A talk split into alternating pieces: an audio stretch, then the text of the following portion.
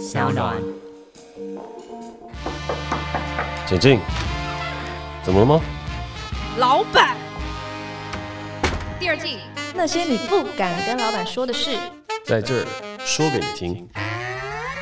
Hello，大家好，我是 Jack，我是一名导演，但同时也是一名创业家和酒吧老板。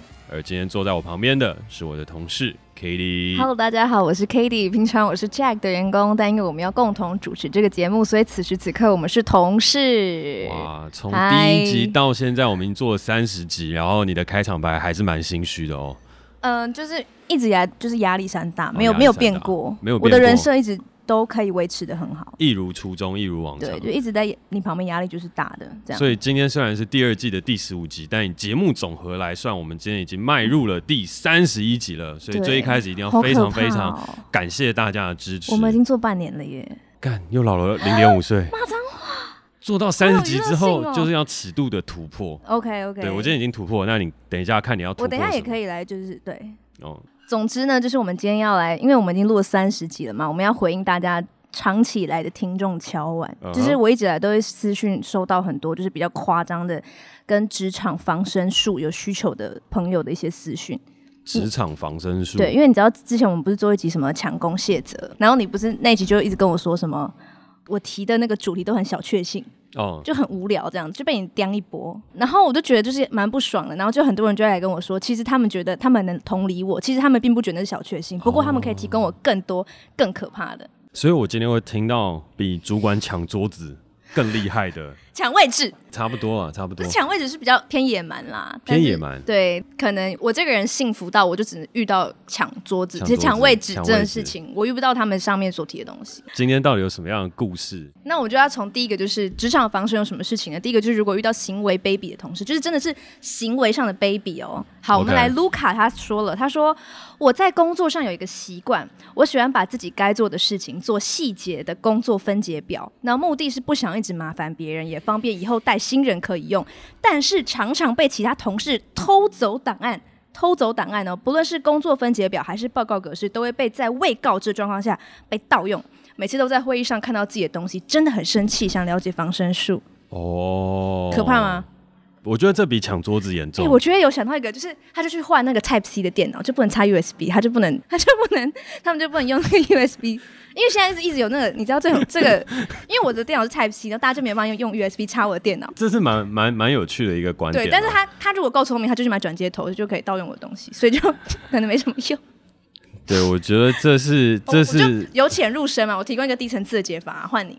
没有，我觉得这个这个层次蛮高的，就是我完全没有想过 Type C 原来当初是有防盗的这一个想法，作为设计的概念。因为我刚开始买 Mac 电脑的时候，我是 Type C，我就发现超不方便，就是我要传什么东西都很不方便，只能 AirDrop 之类的。嗯。但我后来发现它其实是一个，它的不方便其实是一个保障。哎，对啊。了解了解，但但我猜这个 case 应该不是他的同事跑他的电脑插 USB 把他档案盗走。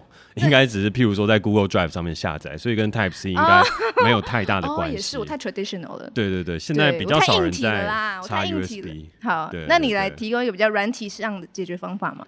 嗯，我现在以比较偏大人学 Brian 的这样子一个技巧性的方法来跟大家分析。就如果是你在 Google Drive 上面去做这些东西和。这些产品被大家盗用了，然后会让你觉得很烦，然后防不胜防的话，那我觉得有一个最好的方法叫 Open Source，就是你就把你的档案变开源。举例来讲，哦，我今天已经写了一个很好的 format，我就在我的公司的群组里面就说，哎，我今天有做一个很好的东西，希望可以跟大家分享，然后这是我为大家做的，然后我自己也会常拿来用。那为什么会说 open source 会是一个很好的方法？就是因为其实有很多时候大家都是为了公司，大家都是在同一艘船上一起往前进。嗯、所以如果我们一直把我们自己的 know how 和做的一些小 pebble 留在自己身上的话，其实也真的不一定对公司或对大家来讲最好。嗯，但其实这边的话，我们也不是那么想说，哦，那你就一直盗用啊，一直共用啊，然后都没有告知我。嗯、可是有一个东西是，哦，这个东西是我的，然后我 share 出来给所有人用。那这个东西有一个好处的事情是，你之后就不用防不胜防，因为所有人都会知道，哦，这个是谁做出来，或者是谁弄出来的，然后他提供了这些东西给大家，所以其实到最后的时候，他就不需要去想那么多和思考那么多。所以我觉得这是在方法上面，我觉得一个很好的方式。嗯，因为譬如说，像大家会有些人会想说，那我要打浮水印，PDF 档上面打浮水印啊，去做些什么等等，但我都会觉得那些会比较比较小家子气一些，因为他会一直很想证明这个 credit 是我的，功劳是我的。嗯嗯但如果在公司和整体的运营和营运层面的话，我会觉得有些时候我们学会分享比学会把 credit 拿下来更重要。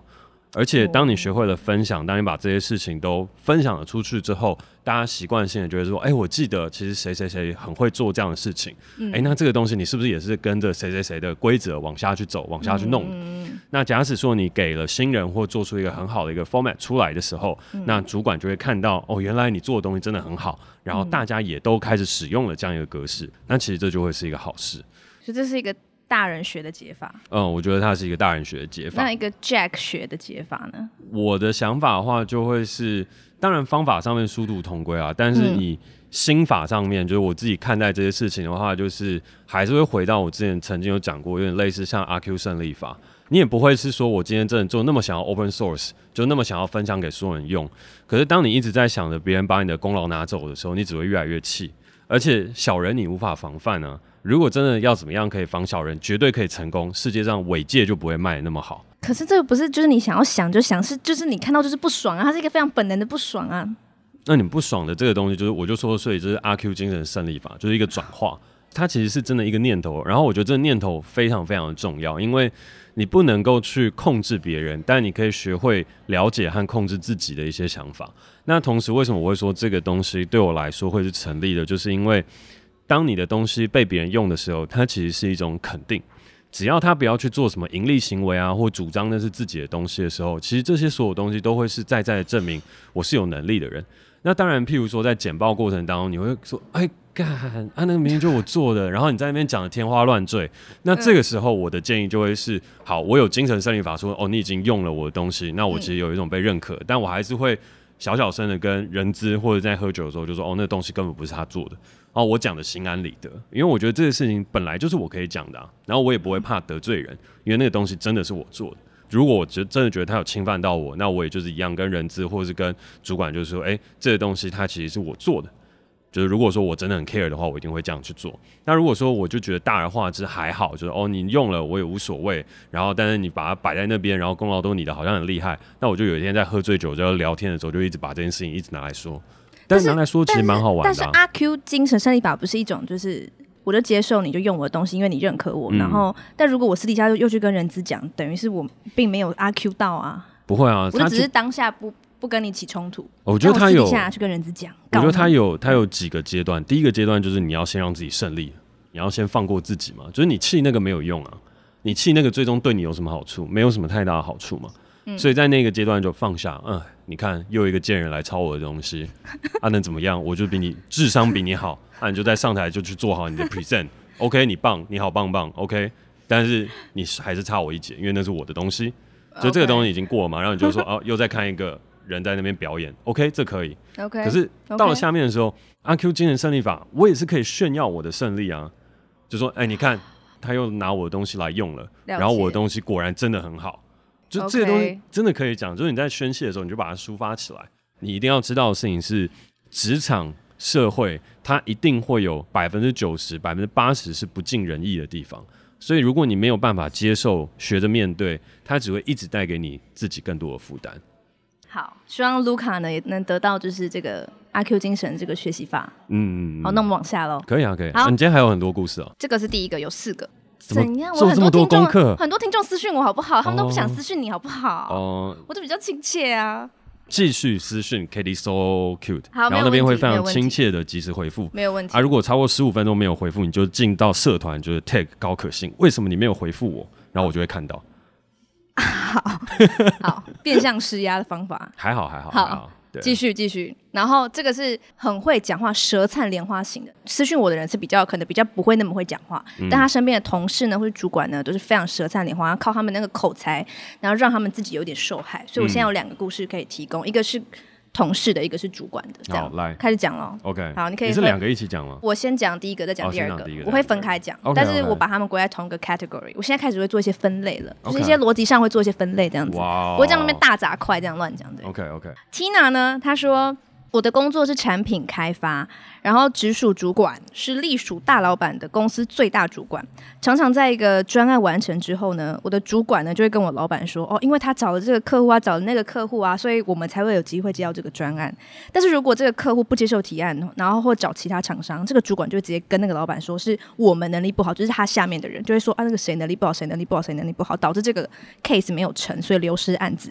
那这样的模式会让老板、公司其他人觉得成功都。都是在他，而不成功都是研发者没有能力。我该如何让老板看到我也是成功专案的功劳者之一呢？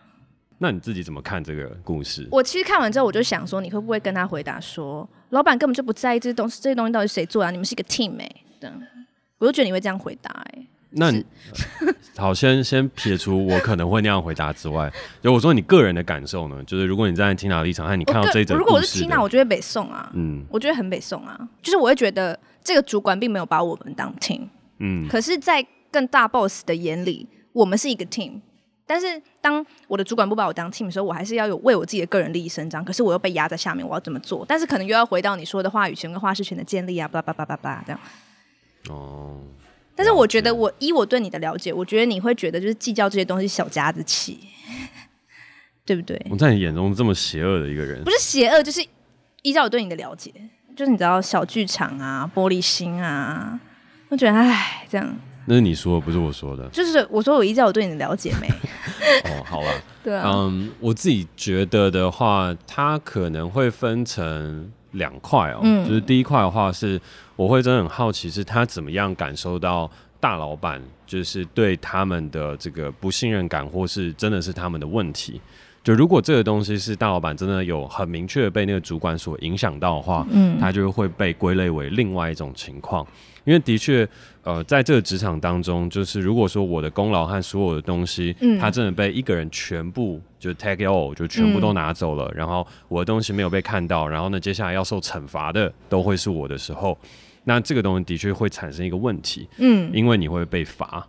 那如果不是被罚，那就是他一直没有办法被升迁，嗯，就等于是那个主管他可能就越做越大，他的薪水越来越高，我就是继续领那个我原本的薪水，但其实我做了很多事啊。所以我就说，这个先会分成两块，有一种是呃你会被处罚，然后你的功劳不但会被抢走，而且会被处罚，就是好事都不关你的事，嗯、然后坏事全部都是你。嗯、然后接下来大老板哪一天就说一时兴起，我要把人员裁撤掉的时候，就第一个就把你 fire 掉了。对，这种不能阿 Q 胜利法了吧？这个不能，对不对？对不行嘛，对不对？这个的话就会是你要先去了解的事情，是你大老板和所有人对于这件事情的态度怎么样去想和去看。嗯，就是如果说大家的态度是另外一种，就是我没有办法获得 promotion 的话。就是我先假设现在有两种状况，一个是无法获得 promotion，一个是会被惩罚的。嗯，我们先讲说你已经探听到这个状况要被惩罚了。嗯，那这个时候我觉得第一个事情是一定还是要先找公司有没有申诉的管道。嗯，对。那如果公司没有申诉的管道，你也没有办法去有合理的任何的方法去提出来的话，嗯，那我觉得你可以很认真的思考是就是要跟老板讲清楚这件事情，因为他会有损你的权益。嗯，你还记得有一次我曾经讲过，说千万不要选择去拦截你的老板去讲这些事情吗？嗯，但这些事情是被我归类在另外一个状态，就可能被之前的原因。那我觉得这时候你就必须要为你的权益去 fight 了。嗯，你一定就是要站出来，找到一个对的时间点，甚至我写信啊，用任何方法来让老板知道你的想法。嗯，因为这个东西它必须要被看见。他已经不是说，哎、欸，我坐在这边会不会获得 promotion 了这个问题，而是它会关乎你的生死存亡，会关乎于你到底会不会被惩罚这件事情。嗯、那这个东西沟通了之后，就会看这个老板他到底聪不聪明了。那如果他聪明，他是一个明事理的人，他收到这个信的时候，理所当然，如果说我是老板的话，我就会去问其他人实际的状况，我绝对不会是第一个问那个大主管，我一定会问整个 team 里面大家的一个状况。如果大家那个时候不讲的话，我就会多一点点的 push。就是说，我已经知道有这样子一个状况，那这个状况你们到底怎么想？嗯、那如果你真的有这个尬餐，有这个胆量，你把它讲出来了，我一定会很欣赏你，然后我会让大家去评断这件事情状态到底是什么。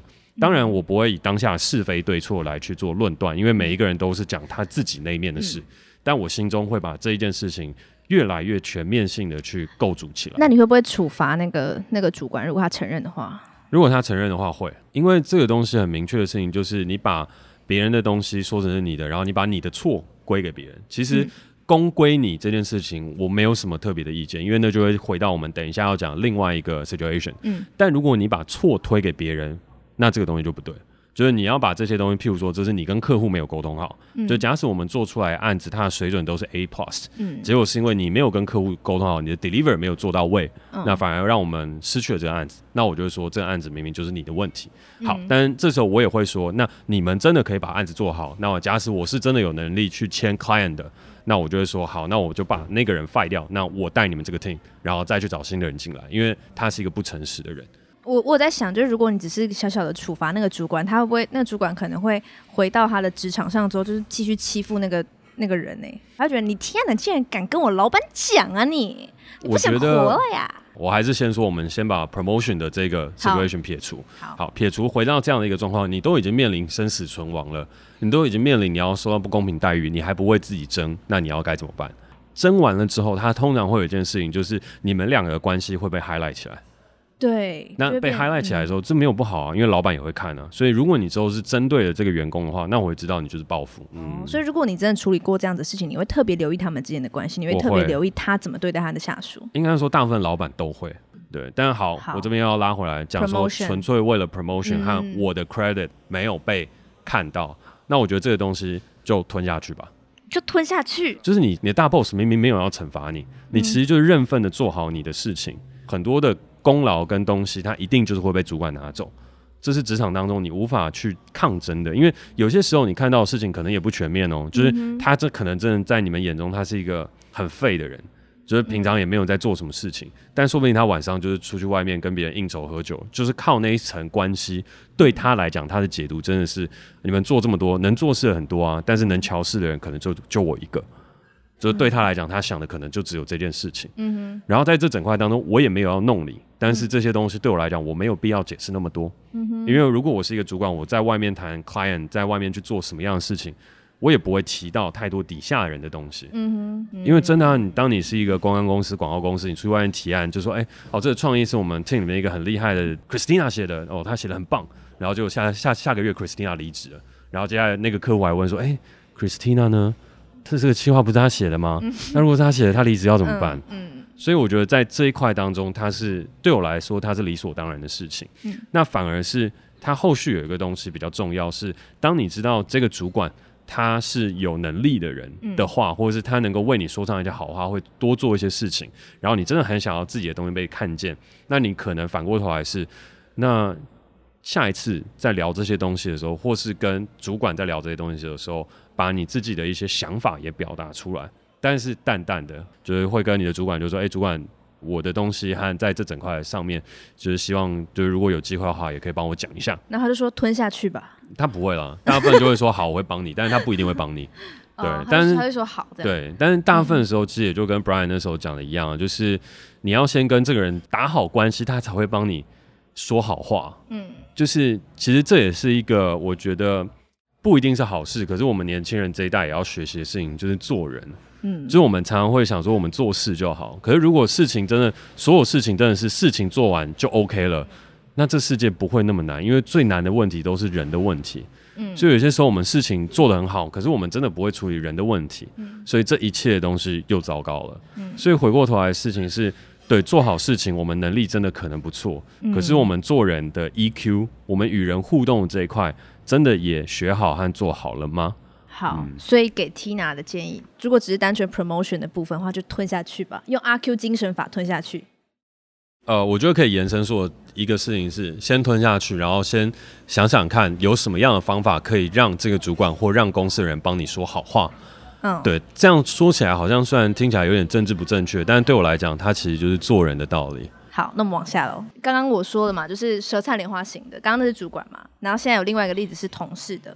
好，安轩说呢，职场上有个文化，一批员工会特别爱讨好管理者，借此获得利益，而少数不喜欢用这种方式获得成就的，就不是公司的主流。然而，这样的人是职场的多数。那这些默默耕耘的人会觉得很灰心，甚至觉得是不是要放下自己的原则，干嘛这么累？举例来说，如果在百货专柜的时候，主管不在的话，那个像这样的同事呢，他们就会抢别人的业绩；但是主管在的时候呢，他们就会表现得好像很认真、很有礼貌的样子。但因为他他抢业绩，所以他的业绩整体来说是不错的。那主管就觉得说，哦，这个人很认真，会想提拔他。但除了他业绩以外的杂事，他全部都不做。这样，如果是这样的话，我的建议会比较直接一点，因为我就假设都是平辈的状态。我先不管他到底是不是你的前辈，嗯、是不是你的学长，还是可能新进了一个学弟，嗯、他可能也是舌灿莲花，嗯、然后结果又欺负你这个木讷老实的学长，这也有可能。好，所以姑且不论这所有事情，我都假设你们是一个平辈。嗯，那如果你被弄的话，那我只能诚挚的跟你说，吞下去吧，弄回去。啊，弄回去。对啊，就是弄回去。你遇到小人的时候，如果你继续当一个老好人。你就是会被一直弄下去啊！好经验的回答哦。软土深掘吧，我记得它是一句台语，扔头轻蹲。轻滚。对，好，反正就是软土深掘。好，我就讲软土深掘。好，它是一个很有趣的谚语，就是当你这个人就是好人的时候，就是软的土嘛，然后你就越挖的时候，大家就越挖越深。所以你虽然有原则，你虽然有东西，但你没有硬起来。对，你没有让别人看到你的底线，那你一定会被欺负。而职场回过头来，我也是一直在说，职场它不是它不是一个学校，它也不是一个慈善机构，它就是一个会有竞争的地方。所以，当你遇到竞争，然后你不竞争的时候，你继续说我是一个有原则的老好人，那你就会一直被欺负。这社会真的很有有很大一块是很现实的。你当好人，在这个世界上当中，你不懂得表现自己，或不懂得去思考更多，你是会被欺负的。嗯然后你只能一直很被动，等着幸运之神眷顾你，哦、让你的主管良心发现，看到这些事情。但这些东西不会不可能，但太被动了，太被动。但这个东西并不是叫你抛下你的原则，并不是说哦，我今天就要变成跟他一样，就是一个只抢业绩的混蛋哦，类类似像这样嘛，就是在我们大家眼中，个老好人眼中就 哦，又来了一个不端茶倒水，然后也不做任何就是杂事，不倒垃圾，然后什么东西都不做，只会抢业绩的混蛋。哦，但身为一个好人，身为一个正常人，我们还是要去倒公司的垃圾，哦，我们还是要去整理桌面，嗯，我们还是要帮老板倒酒，这倒还好，嗯，这个就偏小人谄媚，没有啊，就是因为以那个故事状况来讲嘛，就可能真的是老好人，认份工作的，他可能帮老板倒酒都不会，如果是这样子的话。那你还是要找到方法去表现，嗯，给大家看。嗯、就譬如说，哦，业绩，那这个人一直都在抢业绩，私下都在抢的话，就是要想办法把这件事情说明出来。嗯、因为抢业绩，它有些事情是你真的可以说的。譬如说，这明明就是你的客人，然后你已经讲到一半，然后后来就突然之间被这个人拿走，然后让客人甚至也都觉得傻眼。就是抢业绩，它有很多的东西。如果他真的到明抢，哦、那这些东西你就要去反映。因为我的堂姐她是在做时装的 HR。对，然后他其实在这行很久，他又说，其实业绩这个事情是每一个人很重要的一件事，因为他不只是呃让主管看到，他还关乎于自己的奖金和薪水。嗯，所以其实，在这一块常常会发生问题。那他现在处理起来的话，他都会鼓励大家说出来。那我们会判断，就是他到底怎么抢的。哦，你说有些人抢业绩是哦，他就真的就是站在门口，然后就一直揽客，OK 啊。所以你把所有客人揽成你自己也可以，嗯、但如果是、哦、我今天试穿一个鞋子，然后我今天去换一个尺码，然后回来，然后结果这个人对，然后你就拿去买单了，嗯、那这个东西就不行。对，那这个东西是 HR 会在意的，就是你是不是一个好人，是不是一个诚实人，有没有跟公司在做好对的协作。就如果抢业绩他真的抢成这样，那你就给他穿小鞋。就是我我也可以匿名举报，我也可以说哦，他的做事行为是这样，然后希望大家可以去观察。因为其实，在百货业或者时装产业是有一个东西叫秘密客的。嗯，秘密客这个制度就是，当有人有申诉或没有申诉的时候，这些人都会去巡店，然后巡店了之后，他就会把他看到的东西 memo 下来，然后回报给他们的 HR manager。嗯，所以其实这些东西你一定要去表达。如果你不表达，你就继续这样默默的，然后这样过来，然后去做，那你就只能期待有一天，哦，秘密客刚好来，刚好来的时候，他又刚好在抢业绩，然后在抢业绩的时候，你又刚好很认份，然后这些刚刚好全部发生的时候，你才有机会被看到。可是如果说你的公司当中是有一些主管，或是有一些可申诉管道，干嘛不用？别人都弄你了，那你要继续软土深掘，大家就觉得你好欺负，就是这些东西只会变本加厉，在社会上走跳。要有自己的原则，嗯、还要把这些东西表现出来。嗯，不然的话，一直当一个好人，在学校里面会有一个东西叫群育奖。我从小学一直群育奖，对对对对，就是一些嗯，就像我这样子的人，就是那种最有美德的那种。呃，没有，就是最喜欢当好人的这种人。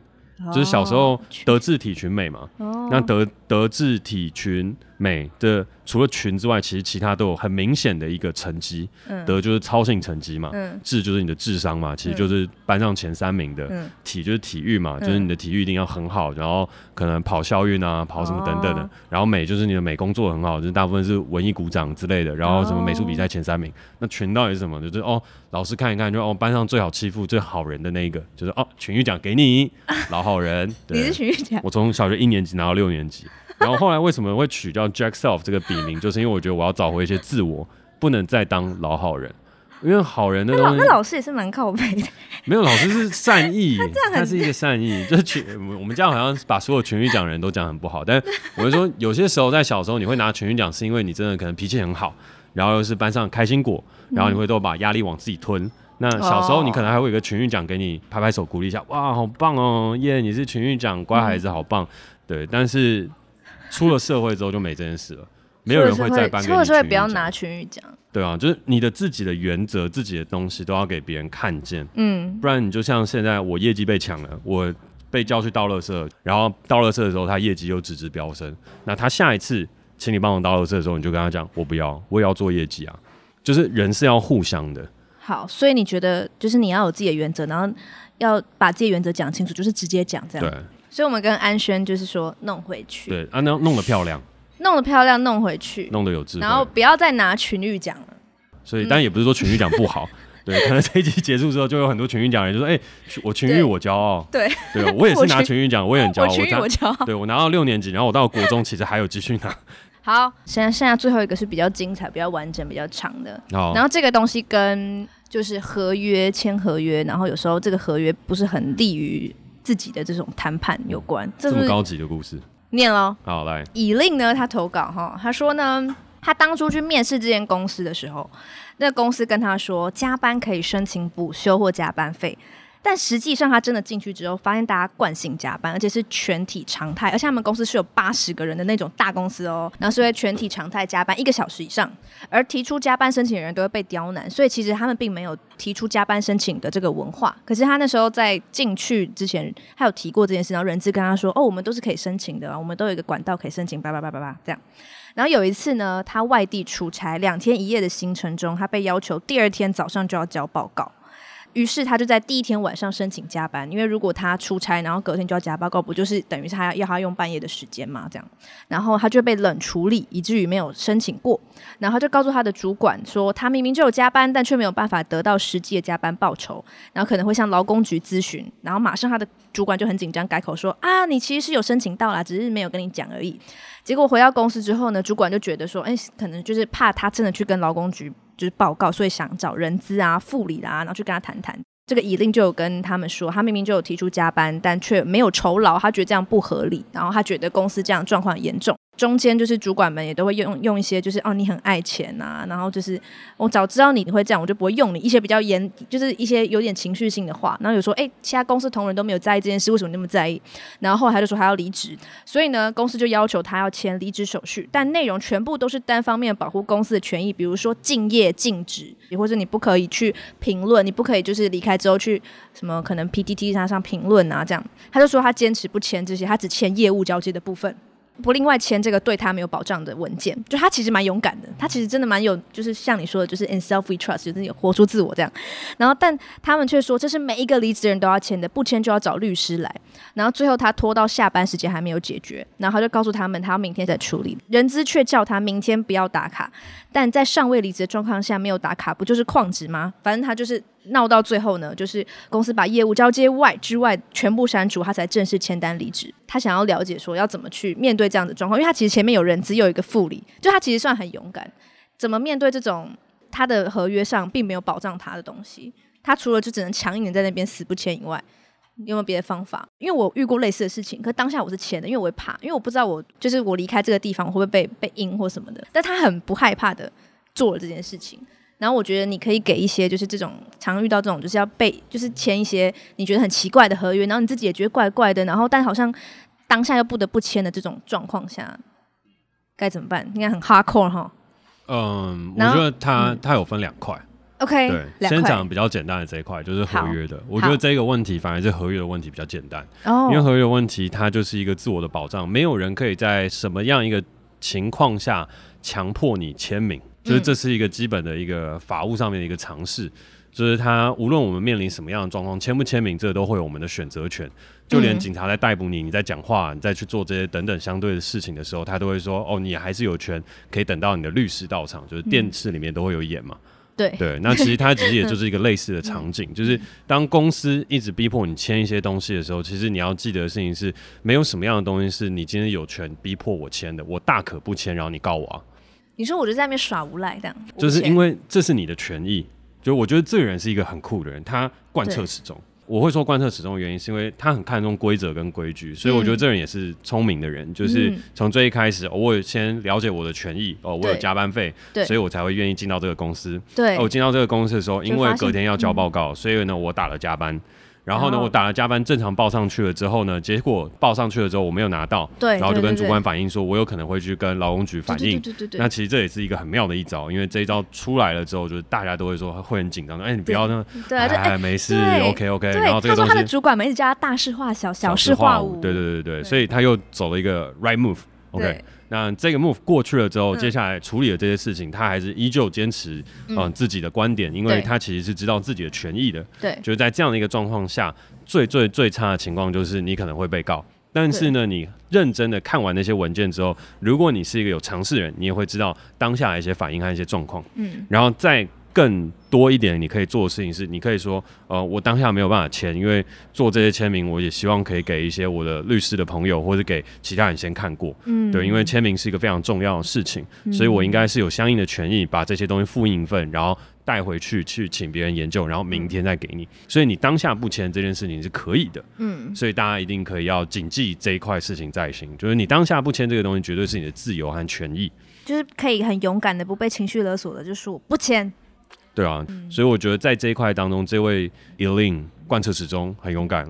但是这边就是身为嗯资方或者老板这块的东西来去做考量的话，嗯、会是真的。如果说当这个公司的文化它已经形成了像这样的一个事情，那其实你在进去之前，可能就要先审慎的评估，因为其实我觉得这些东西它是有迹可循的。那你真的进去了之后，你坚持要申请加班的这件事情，你第一次加班不过，但你如果还想要在这间公司还想要再继续做的话，你自己要默默的去选择到另外一条路。那大家很多人都会说啊，这惯老板啦，这怎样怎样怎样的。但我 会思考的东西就是。每一个东西如果都要锱铢必较到每一分每一毫的话，那其实有很多事情他会很难做得下去。嗯，毕竟我们跟外商公司真的不太一样。嗯，有一些真的很有钱的外商公司，嗯，它真的是可以把每一个每一个东西做到最好，做到完美，然后每一个东西都恪守标准。嗯，但是它的标准也非常严苛，就是当你今天被 fire 掉，你隔天就完全不用来。嗯，我的东西我会帮你整理成一个箱子，直接寄过去给你。就是它的不讲情面是到这样，就是它规则才很硬的时候，它是相对的。所以其实我大部分观察到，就是可能有一些会超报加班啊，或者是什么等等的这些公司，有很多时候它可能是一间有人情味的公司，嗯，因为很多中小企业其实会靠着互相帮忙这件事情来度过一些难关，或是维持一个生存的方法。因为我们真的公司文化，就是我觉得大家常常会看到很多呃外商的公司，然后把那些标准套进到台湾公司里面来，嗯、但是我们就真的没有那个屁股坐在那样的位置上，嗯，就是台湾的职场文化还是不一样。嗯、虽然很多人都说这是惯老板，但是我觉得有些东西是我们可以在规则内讲的一个权宜之计。但如果说你所有东西都要讲规则，那其实在另外一方面，当你遇到了资遣 lay off。或者当你遇到很多事情，那些规则其实又会比我们现在所在的公司来的更强硬。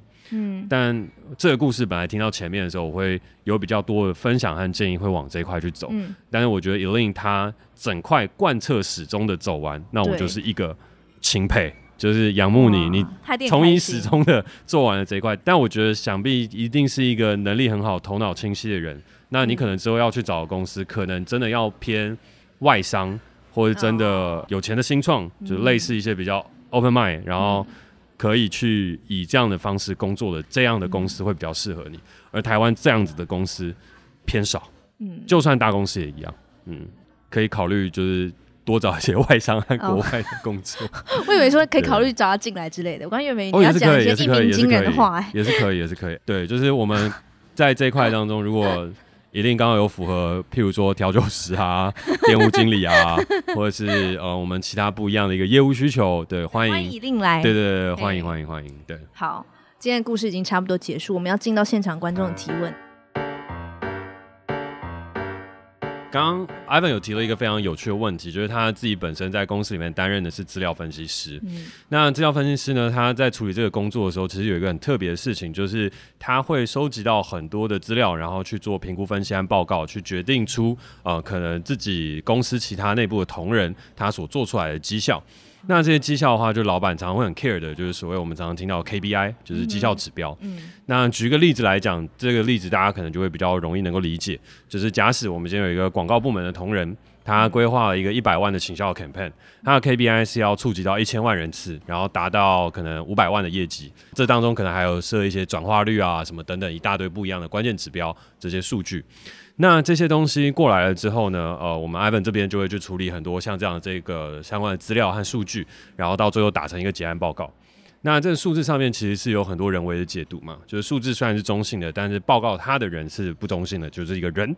对。嗯、那在这一块当中的话，我们到底要怎么样来去做，它会是最好。嗯。那其实刚刚还有更延伸提到一个事情，就是我到底应该是要很中立的去呈现这些所有的数据资料，还是？我们要去，我刚刚还是分析一下，因为刚刚我在讲这些时候，Katie 居然在旁边打哈欠。我刚打到一半，突然想到，对对对，完蛋了，就每一集节目都是打哈欠。打一半，就录到一半又要呛我。累的事情都我在做，就是准备睡觉的事情就都是他在负责。没有，就是数字的部分，就是比较想要打瞌睡啊。好，那回来回来，就是那我们到底要不要加入一些个人主观的意见，或者是我到底该怎么样去解读会比较好呢？那我这边以老板的角度出发，我自己会觉得数字的东西它是客观的，但是它不是我完全要的，因为数字好，它有可能是因为非这个广告 campaign 所产生的。举例来讲，它触及到一千万人，但是它不小心触及到一千万人，根本不是因为它本来既有的 strategy 的规划而去导致去完成的。那甚至有些时候，它的规划非常好，但好死不死，我今天这个行销 campaign 就碰到了哦，可能总统选战。又或是碰到了今天重大意外、天灾人祸，这些我们所无法预测的，所以让这个广告行销的 campaign 本来规划超好，但是它在广告投放的时候，突然之间，呃，它每一个广告的单一的 click 的单价就会变得很高很高，所以就让这个广告的触及率变很低，它会有很多可能性。所以，如果我是老板的话，我会希望看到，如果我今天还有一个资料分析师进来，然后要去解释所有的数据的话，那我希望他能够加入更多的客观环境的判断，然后提出自己主观的意见。但是我所要求的 KPI，他要如实呈现，但是它不用如实呈现在第一页，他可以如实呈现在最后一页。就是哦，以这样的状况来讲，你当初要求 KPI 是这样子的东西，然后我有做出来给你看。可是，在导到这个结果之前，我先希望分析给你我客观环境当中所看到的成与败的所有因素，走到最后，对啊，那我觉得这个才会是呃老板可能会想看到的事情。因为如果纯粹数据的话，那我就点一点调资料，这样就好了。反而是怎么样去诠释这个数据和这些数字，会是最重要。回答的好啊。刚 Kevin 说他想要问老板 Jack 他怎么看待员工出包这件事，以及希望员工用什么样的态度来处理出包这件事。当然，刚刚 Kevin 其实还有举个例子，就是他其实也很有趣，他做广告业相关的嘛。正确。然后呢，广告业其实我们在做我们所谓广告代操的时候，他其实就有一笔预算要投放。那其实，在数字上面，大家有些时候按按手一顺了，就多按一个零哦。那那个意义代表什么？可能一百变一千，一千变一万，一万变十万，然后十万变一百万，一百万再变一千万。所以有些时候不小心多按一个零，或少按一个零，它可能就是上亿元的事情。嗯。那这些东西它不只会发生在广告业上，其实譬如说像之前 Amazon 啊，或很多就是 Priceline 啊，就是这些等等的平台当中，他们就是常发生有些员工就是多按或少按了一个零，然后接下来东西就突然便宜十倍。哦，这其实是蛮常发生还蛮常见的一个小粗包，但是这个粗包它有可大可小。那在 Kevin 这个状态当中，他有及时的去把这些东西处理掉，就其实也没有多花到太多的钱这样。但是在这样的粗包，Kevin 刚刚就会想问说，那老板究竟会怎么样想？然后再以 Kevin 当下应应方式，又会不会是最好的方式呢？所以这边稍微补充一下 Kevin 的因应方式。Kevin 的因应方式就是，呃，我先把多花的这些预算去做一次的评估，来评估说它到底是多花了，还是它其实是有带来额外效益，或是有带来什么样的影响。然后做完了之后，再如实呈报给呃主管或是老板。那这是不是就是最好的方法呢？然后又或是如果我自己在延伸的话，就是其实有些时候我们会面临一个事情，就是我如果是老板，我收到这个报告，那我会不会要求员工去做赔偿？其实有一些老板是有这样，会有这样的想法，就是，哎，你多花两百块，那你就出；哎，你多花两千块，那你就出；哎，你出了包自己扛。所以当你出包的东西就是可能二十万，他还说，那我就分算你给你了，我佛心了，我是分你十期零利率，然后就是从你的那个薪水里面扣，然后你心中就会很干，就说，哎，我就多按一个零，然后分期零利率，然后你就从我薪水里面扣，然后我从此就月薪只剩一万。有类似像这样，那我自己的想法会是，我觉得 Kevin 已经做的呃不能够再更好了，就是你还要去做一些分析，然后有如实的呈报，因为老板其实所需要的东西，其实只需要如实呈报就好，就是说，哎，这个是我的错，不是隔壁同仁的错，他不是那个隔壁同仁，就是趁你不在上厕所偷按一个零，不是，就是我，对，没有别人，就我，然后我第一时间发现，然后我第一时间就说我发现了错，然后我修正了，然后赶快跟老板讲。因为这就是唯一解决事情的方法，因为这事情不是你能解决的，你已经犯错，然后这个错如果你自己可以解决的话，那大不了就是你已经就把这个东西，就是我花了钱，然后把这些东西全部都买掉，然后就跟老板说，哎，没有这回事哦，船过水无痕，没有多花的钱，但这不是老板想要，老板想要的事情是这人到底做错了什么，然后造成什么样的后果。那你多交了一个评估分析报告，这会很好，但是不要等评估分析报告都完成了之后再跟老板说。就是第一时间就说，然后说完了之后呢，你再花多一点时间去说，我可能可以再去多做点什么。但是如实呈报就是唯一的不二法门。这时候反过头来，他其实就是观察你的老板和你的主管是一个什么样的人的一个好时间。因为我觉得出包这件事情，我说天下没有什么事情真的是不好的事。当你出包的时候，你如实的去呈报了，你一定会有奖惩。所谓奖惩的事情，它就是惩罚了。那这个惩罚，他有可能会说，那可能会扣薪，就譬如说，他假使你有餐费哦，可能餐费就没了，或者是假使你有什么样的一些福利津贴，那这个月可能就没有，因为你有犯了一个错，或者是你可能会被记一支警告，那你接下 promotion 的时候，你就要被嗯、考量在内。那我觉得这些是合理的，因为你出包了，然后老板也很诚实的降下了惩罚。但如果说他叫你去付钱，他叫你去做这些所有的事情，那我就会觉得可能要审慎评估你在这间公司发展可能性。通常，呃，老板在去做这一块的事情的时候，他也会是要负一定的监督责任。就是他为什么没有在你的这个职务当中去设上限？就是我们在刷 credit card 的时候，他应该都会要有一些上限嘛，然后都会要有一些守则和操作的方法。其实风险的控管，老板也有一部分的责任。所以，如果是作为一个好的资方和老板的话，他应该可以去承担下一些事情，但是会给你降下或跟你讨论出一个你相应的惩罚。嗯，那如果是公平的、可接受的，那你就摸摸鼻子哦，我出包了，然后遇到老板，然后对不起，然后感谢，然后再努力，对啊。然后我觉得每一个老板他一定还会给自己员工一些犯错的机会和可能，那这就是成长的时间。哦，你刚刚给他一个不能再更好的盛赞呢？对啊，不然我没有听过你这样讲任何人呢。有吧？没有。至少在我身上没有。哦，对啊。哦，我再加油啊，再加油。好，感谢你收听今天的节目，我是 Jack，我是 k a t i e。那如果你喜欢我们的节目的话，欢迎在 SoundOn 上面订阅我们。有任何想跟我们说的话，也欢迎在 Apple Podcast 给我们评分加留言，或是私讯我。嗯，你少了一个透过底下的连接。嗯、呃，就是。好，那我们下次见，拜拜。